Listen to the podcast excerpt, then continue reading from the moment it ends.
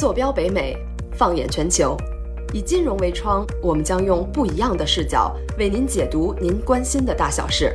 欢迎来到北美金视角。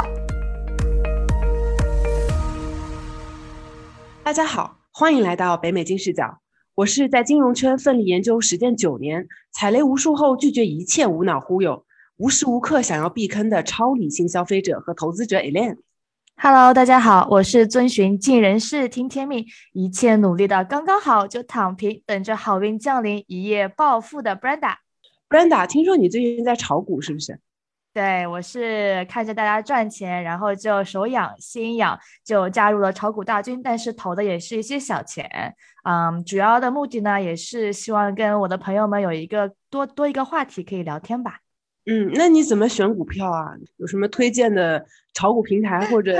呃，就是说推荐的股票吗？我没有啊，我是小白，但我一般会去 follow 一些 YouTuber 来看他们推荐的股票，然后啊看心情，看靠谱程度，然后就跟着投一点。但是呃，我比较排斥的就是那些非常有说教性的，然后直接告诉你该买什么不该买什么的那种啊，非常有技术含量的 YouTuber，因为我实在是听不太懂。我希望找一个比较有陪伴感，可以带着我赚小钱，也可以跟着我一起赔钱的这样的一个 YouTuber。有推荐的吗？听上去很不错。我其实最近有段时间在 follow 一个 YouTuber，他叫老李，嗯，他的频道叫老李玩钱啊。他给我的感觉有点像一个炒股的知心大哥哈。他那个不是说太高段位让你听不懂，他还是非常幽默啊，风趣是一个成语大王。那啊，其实今天我们也非常有幸就已经邀请到。老李来我们的节目跟我们做客，聊了他在去年疫情开始之后做 YouTube 这段时间里面的一些所见所闻和所思所想。那我们就欢迎老李，老李，请您先介绍一下您的背景吧。哎，好的好的，大家好，我我是老李，我是在 YouTube 上有一个股票财经类的这样一个频道了。呃，主要是跟大家分享一些我自己的炒股经历啊，还有就是一些股票吧，就是我的看法跟一些分析。呃，我呢是在美国的南加州啊，在我之前有有一定的金融背景，研究生读的是金融专业。呃，之前呢我不是做这个 YouTube 的啊，就是之前是当数学老师，后来呢啊有某种原因，一会儿可能会说到了。呃，那么我在业余时间啊，还会做一些其他工作，包括也是做房产相关的啊。我还是一个加州的房产经纪人，差不多吧。这就是我基本的个人情况。哎，那您从一个数学老师啊啊这么一个严听起来很严肃的行业，转行到了自媒体，这个过程您是怎么样考虑的呢？呃，我觉得这里面有一定的相似性吧。首先来说，本身老师跟这个自媒体啊都是。分享啊，就分享我们的一些知识啊，一些想法，就脑子里的东西跟大家分享。我觉得这个转型的过程应该是还是挺我挺开心的啊，也是挺满意的。呃，首先来说，就是当去年才转实现了这个转型，主要还是疫情的催化剂。那么转型之后呢，我做自媒体，这个我本身就是两个工作都是我非常喜欢的。然后自媒体呢，啊，后来也实现了，就是。呃，时间上更加自由吧。呃，如果说从说的俗一点，从收入上来说的话，呃，现在我这个自媒体应该收入是超过我之前老师的收入了。整体来说，我觉得呃有天时地利人和的这种因素吧，啊，都是顺其自然，就这样就转过来了。哎，能方便跟我们透露一下您现在这个收入水平是怎么样的吗？呃，收入水平的话，大致。呃，我之前我可以跟大家毫毫不公开的说啊，这个老师的话大概就是一年啊五六万吧，因为我不是什么高端的什么教授什么的啊，这个就不细说了。呃，那么现在自媒体呢，应该是我们主要收入是 YouTube 广告费，还有一些其他的，主要是券商的，像是佣金呐，券商送股票这方面的费用。这个收入我是满意了啊，因为我要求也并不高。这个收入我也满意了，我的收入也不是很高，我觉得，对，真的是个很可观的收入了，已经。对，对，那其实也之前看您有美美股九年的投资经历，呃，为什么去年才开始做视频呢？那您之前九年的这个投资经历，呃，能跟我们具体聊聊吗？呃，可以的。这两个问题我一个一个答，就是先说美股九年经历，呃，我其实是从我大学毕业啊，这边好像又暴露了年龄了啊。大学毕业之后，我就开始接触这个 A 股，我一直对这方面比较感兴趣了，因为我家也是属于是股民世家吧，或者叫韭菜世家啊。从小受熏陶，一直就炒股票，喜欢股票。之后我大学毕业，二零一零年的时候就开始接触 A 股，当然了，那时候都是跟大家一样新手小白，就是随便玩儿。后来呢，我来到了美国，就因为知道美国的金融市场嘛，啊，更加的规范也更发达，就是开始做美股。呃，就从二零一二年开始，其实到现在二零一一年、二零二一年是九年了。那这是整个炒股的这样一个经历。呃，自媒体这个方面是我之前其实因为股票它跟本身跟自媒体也没什么必然联系嘛，不是说我炒股了就一定要去做这个自媒体。在去年的时候呢，主要还是因为疫情的催化剂吧。我觉得疫情因为呃开始之后呢，大家都习惯就待在家里面，那待在家里面我憋得又难受，没什么事儿干。就想我爱好就是炒股，那我得总得有个出口跟别人去分享，对吧？咱找一帮这个其他的股民韭菜一起分享，那么就开始了这个自媒体这个事儿，就是这么个事儿。哎，这个实在太好笑了，就感觉是呃一颗韭菜从韭菜世家毕业之后，来教其他韭菜如何避免被割嘛。这个想分享一下被割的经验，然后帮大家避免被割。哎，那你看到您之前的啊自我介绍里面也有说有在做房产经纪人这样的一份职业嘛？那这个房产经纪人的身份和自媒体人的身份，你在目前是怎么样去平衡两者的呢？呃，房产经纪人的话，主要是之前我当老师的时候啊，然后算是一个副业。呃，因为当老师的时候并不是那么的忙，所以当时就副业有客人呢就接一接。那现在呢，这个自媒体其实还是挺占用时间的。呃，如果说现在去怎么平衡的话，哈，呃，其实房产经纪人跟自媒体都是服务客人的，都是服务相当于是客户的这种行业吧，啊，都算是比较忙，责任也比较大。所以说，呃，自媒体现在。成了我占用时间最多的，也是最主要的一块儿一块儿事一块业务的话，那房产经纪人现在其实我做的很少了，就是可能有一些熟人或者是真的需要帮忙了，会帮他们一些这个去买房卖房了。好的，哎，那想问一下，您在开始做这个 YouTube 之前有没有做过什么调研啊？因为呃，不同的 YouTube 它有不同的这个内容，比如说有美食啊等等的，为什么要做股票这一块呢？呃，这个做 YouTube 其实完全是顺其自然，当时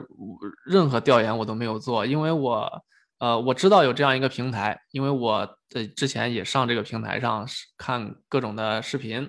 那我本身也喜欢股票啊，就是生活中大部分时间都在玩这个东西，都在研究这个东西。呃，没有做过什么具体的去调研就开始了，开始也很简单，当时就是一个手机啊啊，最早的时候大家可以看我的视频，非常的简陋啊，这个视频就是我的 iPhone 手机拍的，也没有话筒啊，没有什么专业话筒，呃，就是完全是自带的那个呃 speaker，呃，自带的这个呃是这是就是叫什么那个麦麦克了。后来呢，换了一个高端一点的，也是应粉丝们的要求吧，换了高端点的麦克风啊，就是大家在视频里看到一个跟炮筒一样的，因为粉丝说声音效果不太好啊，总有回音，就换了一个。没做过什么调研，一切都是就挺自然的。那您这个呃，听起来是确实是有一些呃运气的成分在啊。那我们其实非常好奇的是，就是当你一开始抱着只是分享的一个目的去开了这么一个频道嘛，那你看到第一波粉丝进来的时候，当时你的心情可以给我们形容一下吗？呃，当时心情是非常非常爽的啊，这一个词一个字形容就是爽，因为没想到了，因为最初我记得发第一个视频的时候没人看的啊，就是因为当时没涨一个粉丝，可能几天都不会涨一个粉丝，就觉得。呃，很开很开心，然后后来呢，有第一波粉丝进来，是因为我有一个视频啊，说我当时亏了多少钱。去年三月的时候就开始股市开始大跌，亏了好多钱之后，吸了好多的韭菜，因为大家都亏钱，抱团取暖啊，就来看我视频，一看，哎呀，这个家伙也赔了这么多钱啊，心里舒坦了，结果就订阅了，当时好好多人在我视频下面订阅，然后留言留言就是说，哎，大家都一样了啊，都是韭菜啊，大家抱团取暖，我呢就非常开心啊。然后我也当时就也是鼓舞了我吧，把这个自媒体事业就更加用心的去做下去，去跟大家去分享啊。嗯，那你遇到过最刁钻的一个问题是什么呢？当时你花了多久去解决？呃，我觉得我的粉丝都还好吧，问的问题基本上都是股票相关的啊。如果说我懂的 啊，我就回答；不懂的，我研究研究也可以去回答他们。如果说到刁钻的问题，可能是有一些呃，就是我呃，比如说私人问题了啊，就算比较刁钻的啊，问我这个有之前的感情经历啊，这就比较算比较刁钻了，或者是就是一一些不好回答的问题吧。或者说是有一些呃，就是可能是来捣乱的啊，有一些粉丝，或者就是开我玩笑的这种就比较刁钻。嗯嗯嗯，哎，那我之前看到很多过很多种 YouTuber，他们都会啊收集粉丝对他们的一些质疑或者疑问，然后统一的做一期节目做解答嘛。你有考虑过做这样一期节目吗？就是统一的回答粉丝对你的一百零一个问题，比如说。呃，有考虑过，有考虑过。其实之前我也这样尝试过，就是在视频的后面啊，考虑每一次挑一个问题，或者挑那么几个问题来统一解答一下。呃，但是呢，现在我的视频最近没有再加了，但是以后可能会专门做这种像 Q&A 啊这种问答形式的，就是来固定一期视频就解答粉丝的这个形式，我觉得也挺好的。那这个解答会解答您之前说那些刁钻的问题吗？刁钻的问题还是不答，因为呃。底裤该保留的还是要保留，不能随随便便就把裤裆给亮出来了。有些因为他们问的问题，粉丝们问的问题，其实他们是出于好奇了啊，就是有一些隐私的问题，那确实是没有办法回答了啊。这边我就不把这些问题给给说出来了，确实是有一些比较刁钻、比较难为的问题。行，那我们先回到正题上来哈，就是在运营这个自媒体的时候，主要的这个盈利模式有哪些呢？呃，主要的盈利模式，呃，像 YouTube 平台上吧，呃，据我所知，主要的盈利模式就是呃广告费啊，通过 YouTube 这边的广告费。那么还有一种就是直接跟 YouTube 相关的，就是这个 YouTube 会员。当然了，那个会员 YouTube 会分成一部分。还有就是像有时候我们有些做直播的，他会直接就是呃这个粉丝打赏。打赏也是收入一部分，但是呢，也会被 YouTube 给拿走一部分。那抛开这个 YouTube 平台上的收入，咱们还其他的还会有一些，像我们做股票类的哈，呃，主要的就是我刚才说到的这个券商，啊，其实券商我觉得挺好的，它是一个双赢的模式啊啊，让粉丝去开户，粉丝呢他开户入金之后能拿免费股票，我们呢也会拿到相应的这个返给我们的股票啊，就是他拿。他拿免费，我拿也拿免费股票，就收入我们主要是这方面。嗯，好的。那 YouTube 具体来讲是按照怎么样的标准给人钱的呢？呃，你说给我们博主对，给博主的钱，因为身边有一些朋友想要尝试当个 UP 主，但是又不知道这个 YouTube 钱到底说，哎，我有一千个粉丝多少钱，一万个粉丝多少钱这样的。啊，这个我跟大家稍微做个小科普，它这个跟粉丝量哈。没有直接的关系，有些朋友可能觉得啊，呃，有些粉丝很多很多啊，老李二十万粉丝，他估计赚多少钱？那有些十万粉丝的赚的钱应该就是老李的一半儿，他不是这样算的，他这个主要还是看视频的这个流量，就叫观看量。有一些人可能粉丝并不多，但是他可能赚的比我多，他可能比如说我是一周更两次，出两次视频，他可能一周出五次。那么他的这个量上来了之后，他观看量上来了，他赚的就多。呃，具体我跟大家说说我们这个视频的一个很简单的一个算法哈，大概平均哈，如果你看到我一个视频是，比如说一万观看，也就是在 YouTube 上显示是十 K 啊，十个十千的观看，它一千观看呢，大概是给我们大概十块钱广告费。那如果一万就是一百，十万观看。就是一千啊，这是最简单粗暴的啊，平均下来的一个大算法。如果是想新入这个 YouTube 平台啊做视频的朋友，可以作为一个参考。那跟订阅者的多少没有关系吗？假设我坐拥很多很多的订阅，很多很多的粉丝，但是我不是经常跟很多的视频，这样子的话收入就会很少吗？是的啊，简单说就是最简单的一个，咱们举个例子来说，有些人。粉丝很多，但是呢，他很懒，他不出视频，他一个月出一次。但是呢，我粉丝很少啊，我我可能一个月我每天都出，我出三十次啊，那我用用这个量来去堆的话，他这个呃收入可能就会上来。具体还是要看流量，就是观看量啊。如果你想，如果这些新手朋友想了解一个呃这个博主他能赚多少钱，你就去看他有多少个视频。然后呢，每个视频大概有多少观看量？这样子你大概算一下，就能算出来这个博主到底能赚多少钱。那可以跟我们正好讲到这儿嘛？可以跟我们分享一下你现在目前主要的订阅呃用户他们的一个人群画像嘛？好，呃，我的用户呢，就是首先从性别上来说，它主要是男性居多啊，大概百分之七十七七比三吧。呃，然后从这个。呃，地区来说，主要是北美啊，就是美国跟加拿大，剩下还有一些其他地方的都是华人了，因为我们是华语的这个博主。然后从年龄分布上，大概是还是年轻人居多了啊，应该是在二十五岁到三十五岁的人这个人群是是最多的。然后其他的那些就是越越往上啊就越少，可能还有一些十几岁的有也有看我视频的高中生，可能就想学投资炒股票的。对，基本上就是这样一个分布了。嗯嗯，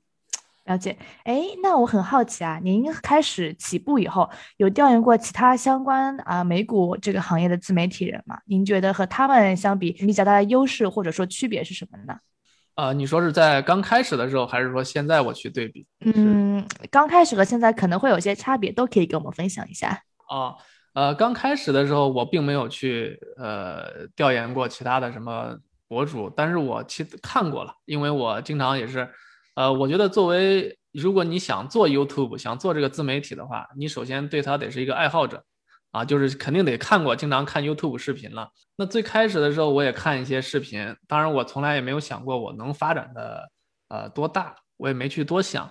呃，那现在发展到现在这个这个体量呢，啊，我觉得如果是跟其他的博主对比的话，呃，首先就是我。只跟有时候只可能只关注我的其他的一些那些同行博主，就是股票类的美股聊美股财经类的博主。有些粉丝说我这个跟他们的区别啊，这个颜值就是我的最大护城河。当然了，这个是开玩笑啊啊！有些粉丝说洛杉矶吴彦祖什么的啊，有些粉丝也说说老李就喜欢来听老李的节目啊，没什么干货，但是呢啊，听个乐呵啊，这个老李这是。股票界里面啊，说相声说的最好的啊，相声界里面炒股票炒的最好的，我觉得可能最大的区别啊，就是因为本身我就是抱着一种分享的态度去来做这个视频啊。之前也咱也说到，说大家看到我亏钱，咱们抱团取暖，可能就是这种韭菜的气质啊，互相的吸引啊，然后吸引到了一群其他的韭菜，或者说是。呃，也有朋友说我比别的频道呢更加的去接地气啊，就是更加的平易近人，可能这些我觉得是一些区别吧，或者说是优势啊对，我不同意，不同意老李再去做多做改变了。我觉得现在这样特别好，特别有辨识度，而且说到如果以后合作的机会的话，他这样的人设或者说他这样的性格，反而是更容易跟一些我不知道娱乐频道啊或者其他的。呃，博主去合作的更有交融性一点吧，而不是说太过于严肃。我个人我个人的理解哈。对，嗯，那我们下面一个问题就是关于这个整个自媒体行业的。那老李，你做了这一年多，你一定也观察到说整个行业他们。呃，blogger 背景会比较的呃复杂一些，可能都不是媒体专业背景，那这样会导致的结果就是对这个行业的一些道德约束会有一些参差不齐的理解。那您认为说自媒体人他们应该有一些什么样的行业道德标准去来约束自己的一些行为呢？哦，我说说我自己的理解啊，我也不专业啊，本身就是一介这个平民出身来做自媒体，呃，我觉得自媒体吧。首先，我们是啊分享跟宣传。那么我们宣传的内容呢，呃，有一个前提，肯定要是真实的啊。尤其是我们有因为涉及到股票，经常会报一些这种新闻啊，就是财经类的新闻。然后呢，还会去报一些呃这个股票的数据了啊，公司的财务状况。这个呢，我觉得不管是啊去报告，还是说是去分析内容，首先得是这个真实的。然后还有一点就是，我觉得我们做内容、做分享一定要真诚。可能有一些那么个博主吧，自媒体人，他可能为了就是为了自己的利益啊，我去分享某些内容。那么我觉得这样是有点违反这个呃道德道德准则的。为了粉丝的利益，或者说为了这个而分享有价值的内容，啊，不管这个价值就像我说的是干货，或者是你能给粉丝带来一定快乐。在他们啊赔钱或者是那个什么的时候，能给他们一定的这个啊心灵马杀鸡这种的，都算是内容。我觉得都算是优质的内容，这是我的理解了啊。这就是我觉得基本的一些道德准则。当然还有其他的一些方面了啊啊，我就就不深入说了。那我们来就您说的这个干货，深入的来了解一下关于炒股。您对美股未来半年以及一年有什么样的看法呢？呃，我对美股在今年吧，二零二一年这一年的看法还是整体还是看好的。呃，因为现在呃，从各大指数啊，从标普跟呃道指来说都创出了新高。虽然说有些朋友可能会说啊，说最近科技股这个跌的比较惨，这次回调杀估值杀的比较严重啊，但是呢，它美股它毕竟不是只有科技股。啊，我们综合来看的话，还是以标普为标杆，创出了新高，这绝对不是一个熊市的表现。呃，那有些朋友说这个会不会有什么大的回调啊？一般大的回调都会有一个黑天鹅的事件出现，但是现在呢，目前没有看到任何的黑天鹅事件，所以我对今年的美股还是看好的。但是，呃。听了这些话的朋友不要太膨胀，因为不会，我觉得不会像去年那种行情，因为我炒了也是九年的美股，在这九年里面我没有见过去年那么好的行情，所以我觉得今年的行情不会像去年那么好。但是呢，大家不需要太悲观啊，咱们啊稳住，我觉得还是没问题的。嗯，呃，那根据现在经济情况，我们应该怎么样去挑选一些好的股票呢？如果我们不悲观的话。呃，我觉得现在呃这种情况下，挑选一些比较优质的公司，就是呃基本面比较好的。你像是有一些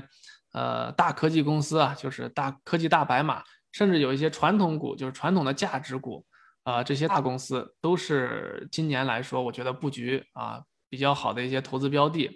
呃，尽量也可以去投资一些这个高风险高回报的，但是呢，一定要控制好仓位，就是那一部分只能说是我们去。啊，小小钱小仓位去搏一搏的这这一部分啊，这是一个布局思路吧，整个。嗯，好呀，能不能跟我们具体分享一下您刚刚讲的两种股票？一种是价值股，还有一种呢，就是可以搏一搏的那种高风险的股票，有没有什么推荐的呀？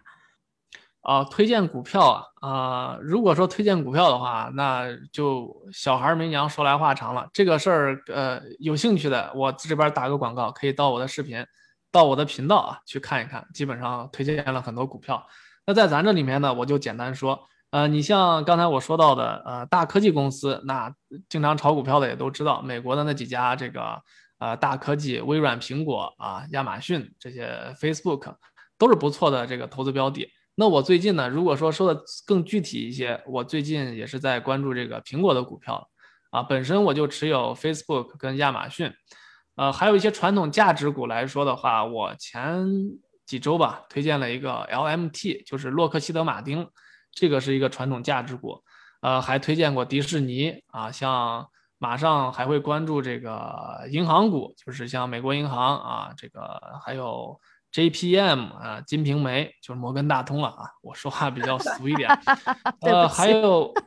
这些股票里面啊。差不多吧。如果说股票的话，那太多了，那我能给你说出来一大堆啊，咱就说不完了。呃，如果说高风险高回报的股票啊，我尽量，我劝大家尽量控制仓位啊。这边说的高风险高股高回报呢，也不是那种毛票啊，就是因为我知道很多人最近炒毛票也亏了不少钱啊，毛票还是少接触。我说的是有一定基本面，然后呢啊，公司有成长，可能现在没有营收，但是未来呢，呃，有前景的这种公司啊。整个是这样子。我有个追问的问题，就是您刚才说高风险的呃高风险的股票要控制仓位嘛？那这个仓位大概控制在百分之五到百分之十是差不多的一个啊范围吗？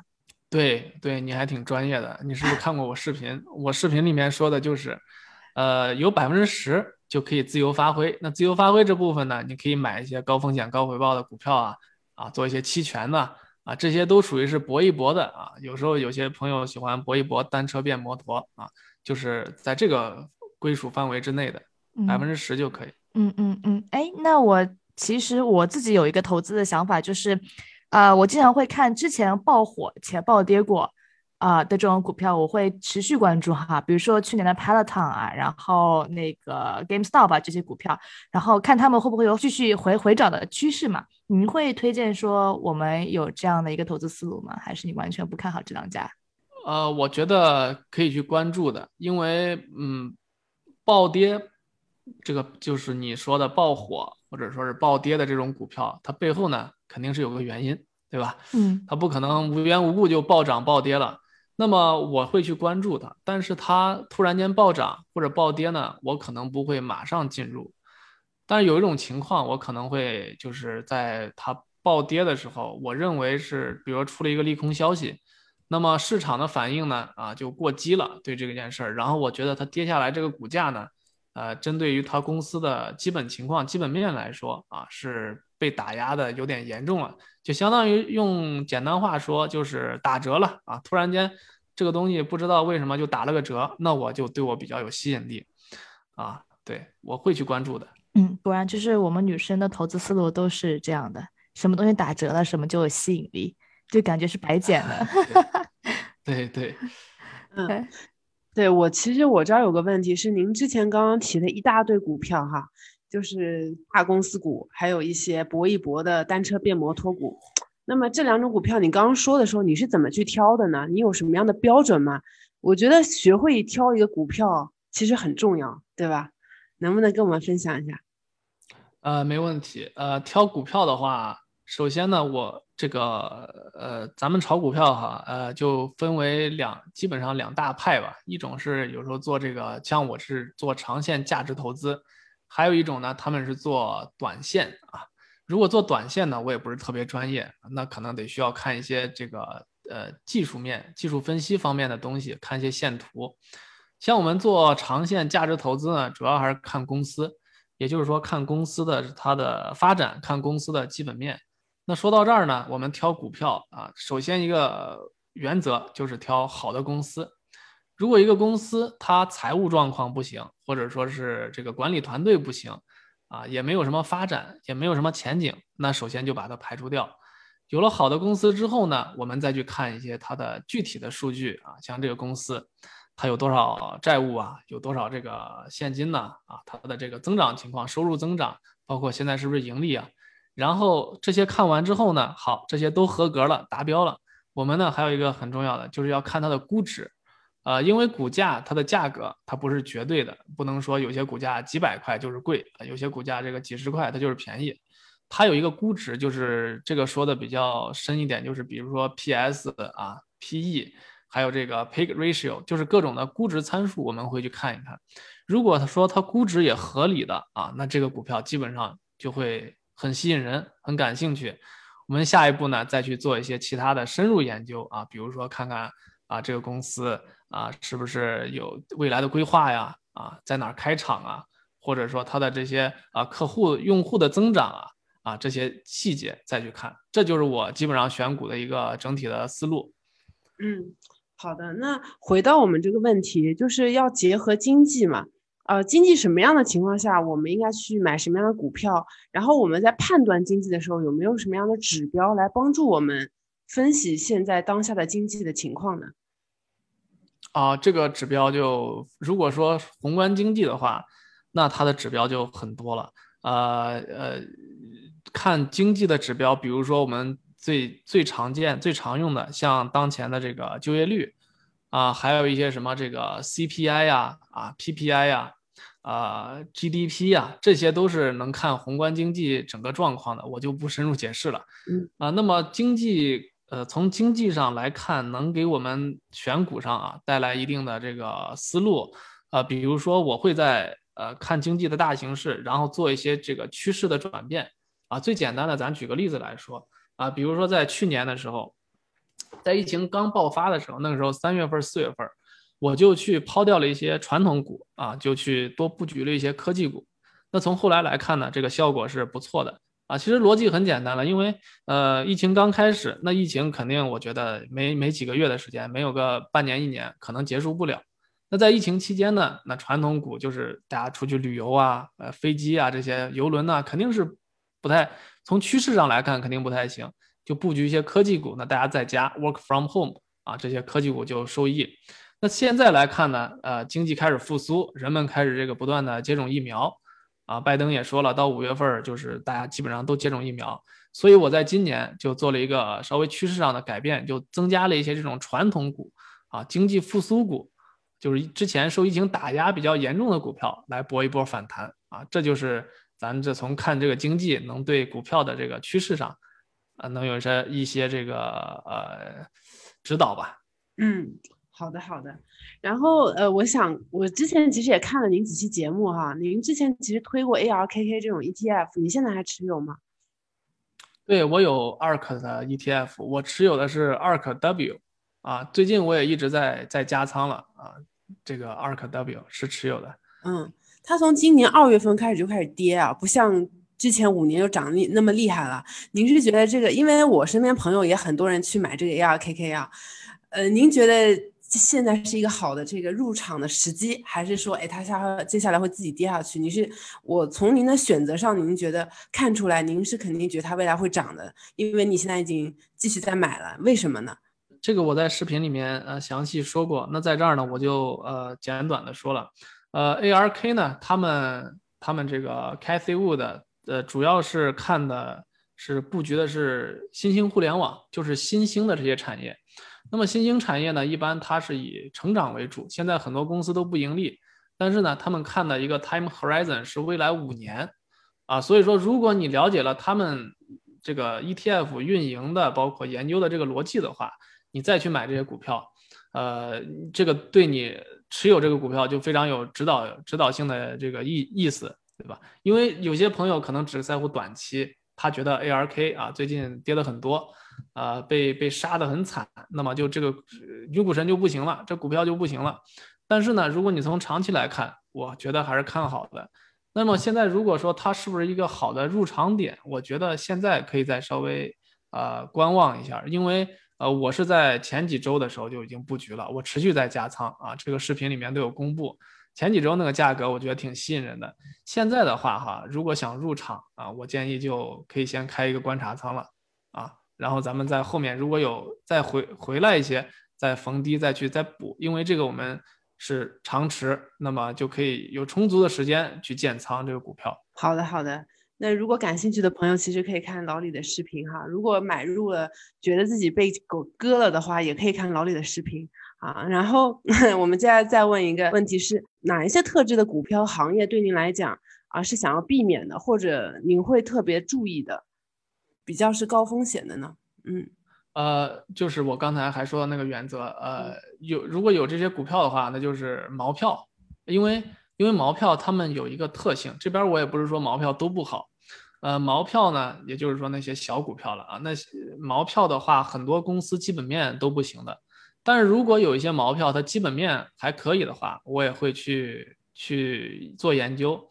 那这就说到就是公司基本面了，因为我们这种投资逻辑哈，主要还是看公司啊，要避免的就是那些啊没有实际业务或者说基本面不好啊，只是说做一个 PPT 出来来讲故事来画饼的那些公司，这个是我肯定会会去避免的啊，我们会选一些优质的公司啊，再去去长期布局。嗯，我特别喜欢您用“玩”这个词哈，就是感觉嗯有些不屑一顾，但好像又很注重的感觉，就是很喜欢您的这个态度。啊，那讲到这里，您有什么推荐的这个炒股的信息来源吗？因为您在这个过程中不持续的学习，持续的要去分析一些问题，能不能推荐一下呢？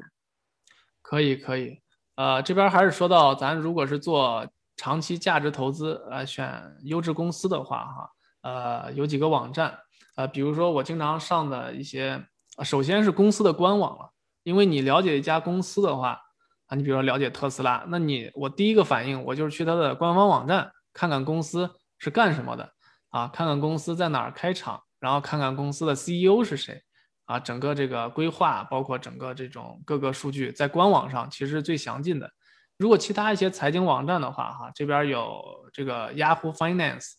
啊，然后还有我经常上的这个 Seeking Alpha，当然 Seeking Alpha 可能是付费的啊，需要交一些费，里面做的那些分析师啊，给写的一些文章啊，包括财务数据都很专业啊。然后我也经常上一个叫 Tip Ranks 啊，上面有分析师给这些股票给评级，也给出一些自己的意见啊。这个我觉得对咱选股票啊、炒股票来说，这些信息来源都是比较可靠啊，也都是比较优质的吧。还有像一些是像什么，就是那些各大财经网站，Bloomberg 啊，这个啊什么呃各种的吧，就是这种网站。好的，然后呃这边还有一个问题是，您在九年炒股的时候，其实心情是会很很有起伏的。就是我自己炒的时候，哎呀，这个每天 跌两百两个点，然后连跌五天，哎，十个点没了。就是您是怎么样去呃用一种更好的心态去炒股的呢？其实除了这些知识之外。我觉得这是很重要的一点，对对，心态是非常非常重要的，因为这个我觉得需要一个过程吧。啊，有一些朋友可能说说老李你心态很好啊，我为什么达不到你这个心态？呃，首先事实是我在头一两年的时候，我跟大家都是一样的，因为咱们人都有这个七情六欲，都有情感，所以说难免避免有一些心态上、情绪上的一些影响。在头一两年的时候，我的心态也经常爆炸，这个经常会承受不了这种波动了。但是后来呢，由于时间长了，另外呢，就是自己也呃学到了很多东西。这里我提一点，就是如果你的知识啊更多的话，呃知道的东西更多的话，那么呢，你就会对它就更不害怕了。有时候可能有些朋友觉得股市一跌，自己就承受不住，就害怕。啊，我这边举个例子，就像是一个人开车一样，有些老司机他说这个开车没有风险，但是一个新上路的他说，哎呀，这个东西很害怕，我很我很紧张啊，我觉得会不会撞到人呢？但是老司机他说没有风险，就是跟炒股一样，当你会的多了啊，经验多了，我觉得这个心态就稳了，然后就呃也就不能承受住这种波动了啊，你就会了解到它的一些潜在风险啊，这是我我给大家建议吧。嗯，哎，那我觉得它其实不仅仅是一个知识积累的一个问题啊，就是好像你谈恋爱的时候，一开始刚刚进入甜蜜期的时候，你一直会心情非常起伏波动啊，想说这个男生去哪儿了，怎么不回我消息？时间久了之后，你也就无所谓了，平淡了。这个不只是说我对这个人了解加深了，我知道这个人现在一定就在上厕所，对吧？或者在睡觉啊，而更多的是我对他可能已经不抱有太多希望了，我认清了现实哈。我认清的我可能就没有那么重要。那炒股的时候，我也会有这样的想法。我认清了，我就是一个小白，我就是一颗韭菜，我总归是要被割的，只不过被割多少的问题哈。那那我不知道老李 会不会在这个九年过程中也渐渐意识到了自己是一颗根扎得很深的韭菜，然后也正是因为这样的特质，像您刚才说的，吸引到了一批同样被割的韭菜来抱团取暖的。呃，也你说的也非常对。这个有肯定有这方面因素的，因为因为呃还有一个你刚才说的这一点我非常赞同，因为很多新手进来之后，他对股市没有一个正确的认识。啊，我他觉得我股市我能发财，在股市里面。啊，我能一年就翻翻倍啊，因为我听别人说别人都翻倍了，我也能做到，这就是没有一个正确的认识。其实美股啊，咱们做长期投资的话，长期来看，它就是一个稳定的投资理财。啊，绝对不能把它当做一个暴富的形式。然而，当你有了这种心态的时候呢，也就你也就觉得，哎呀，那反正就是稳定投资理财嘛，让它去波动去吧。嗯。啊，还有刚才你说的一点也非常对，就是时间长了也就被吊打的多了啊，被这个，在这个股市里面被嗯蹂躏的多了之后，这也就习惯了嘛，对吧？一开始可能嗯，就像你说的谈恋爱似的，你跟你对象吵一次，你觉得心里承受不了。你炒它一百次，那也就也就差不多了，老夫老妻了啊，也就那样了，就不太心态就不太受波动了，不太受情绪上的波动了，也有这个因素了。对，好的，就是说到炒股，还有您会自己去关注这个虚拟币这边的情况吗？因为之前我们也采访过一些啊做虚拟币的嘉宾，之前狗币啊，然后 Bitcoin 啊也都很火，您是怎么看待这个问题的呢？呃，我对这方面有关注啊，因为这里面涉及到东西也很多。但是我其实呃，我自己有买了，自己买的是比特币，就是我只买比特币，因为我觉得这个如果说虚拟币，呃，比特币还是做的最完善、最大的一个吧。那么比特币我还是看好的啊，我不不看好，我也不会买了啊。这说相当于说了一句废话。对，没 有没有。好的好的啊，那我们其实今天的采访也差不多时间到了啊，真的非常感谢您能来北美金视角做客，作为创业系列的最后一个嘉宾。呃，刚刚也给我们分享了非常多关于您创业自媒体的这个经历和很多有意思的故事，然后语气也是非常的诙谐幽默，我自己也是收获颇丰。那么到这里呢，我们整个创业月专栏采访就告一段落了。期间呢，我们一共邀请了五个嘉宾：小黄鸭心理学创始人汪英宁，电池行业的创业家，哈佛和斯坦福的校友林凯祥。还有 UniCrea 求职平台的创始人叶子姐，Drywall 建筑大拿王兆成和今天非常可爱的老李，啊每一期呢我都觉得开拓了自己的眼界，了解了不同行业的情况。尽管每个嘉宾来自于不同的行业，但我其实感受到了啊每个嘉宾同样的对所处行业的热爱和创业的激情。其实我们的节目宗旨就是要搭建一个华人的沟通平台嘛，即使身处他乡，也不固步自封。呃，希望北美金视角能够陪大家一起了解这个世界。如果收听我们节目的听众朋友喜欢我们的节目，欢迎订阅和转发。我们下期再见。如果刚才的节目带给您一丝豁然开朗，请在播放平台上订阅我们的频道。欢迎您点赞、评论、转发，一键三连。您也可以在微信搜索公众号“金视角”，获取更多精彩内容。